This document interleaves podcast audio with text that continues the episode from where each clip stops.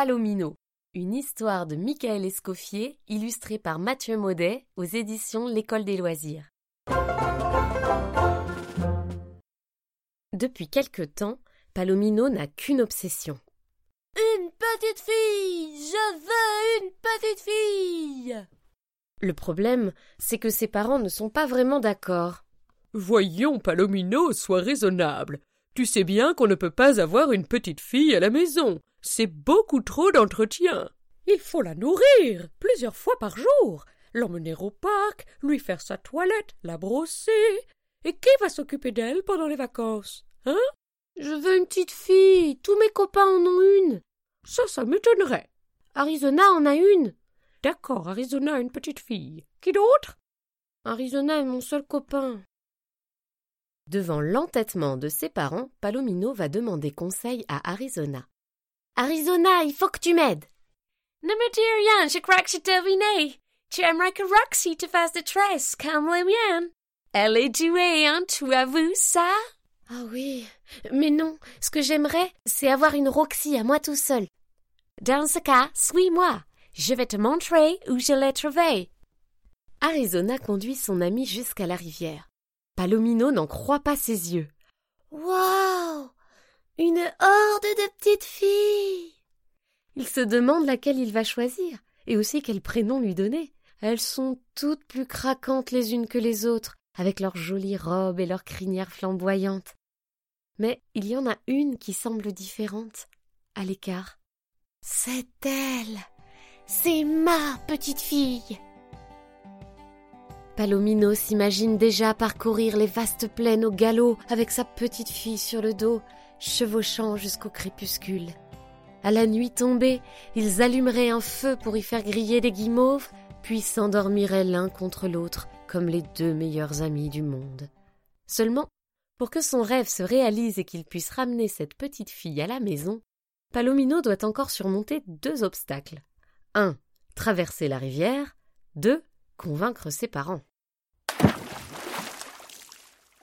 Palomino s'élance dans la rivière sans réfléchir. Il s'occupera des parents plus tard.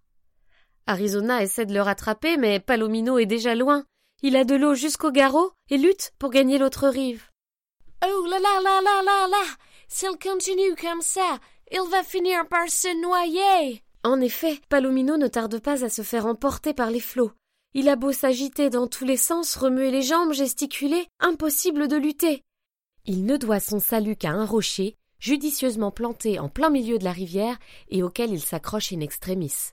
Arizona comprend vite qu'il ne pourra rien faire tout seul pour l'aider. Il se précipite en direction du village. Tiens bon, Palomino, je reviens avec du renfort. C'est un Arizona hors d'haleine qui déboule chez les parents de Palomino. Il est tellement essoufflé qu'il ne parvient plus à parler. Pal, pal, Palipopo. Palomino, il est en danger, vite. Et le temps d'attraper une corde, tout le monde s'élance à bride abattue en direction de la rivière. Pourvu qu'on n'arrive pas trop tard. De retour à la rivière, Arizona n'ose pas y croire. Son ami a disparu. Les parents de Palomino le harcèlent de questions. Tu es sûr que c'est bien ici? C'est le bon rocher? Tous les rochers se ressemblent, réfléchis. Et ces arbres, tu les reconnais? Il y a d'autres rivières dans le coin. C'est ma faute. Psst, venez voir. Palomino, tu m'as fait peur. J'ai cru, j'ai cru que tu t'étais noyé. Euh, j'ai bien failli. Heureusement que Scarlett était là. Scarlett? C'est comme ça que je l'ai appelée. Je trouve que ça lui va bien. On peut l'inviter à la maison pour la remercier? Si tu veux. Mais juste pour la soirée. Pas question qu'on la garde. D'accord. En rentrant chez lui, Palomino se sent plus léger que jamais. Vous savez, si on adoptait Scarlett, vous n'auriez plus à vous inquiéter pour moi. Palomino, on a dit non. D'accord, d'accord. Mais si vous aviez vu comment elle m'a sorti de l'eau. Palomino, tais-toi. Ok. Et, et si je me tais, elle peut rester? On va y réfléchir.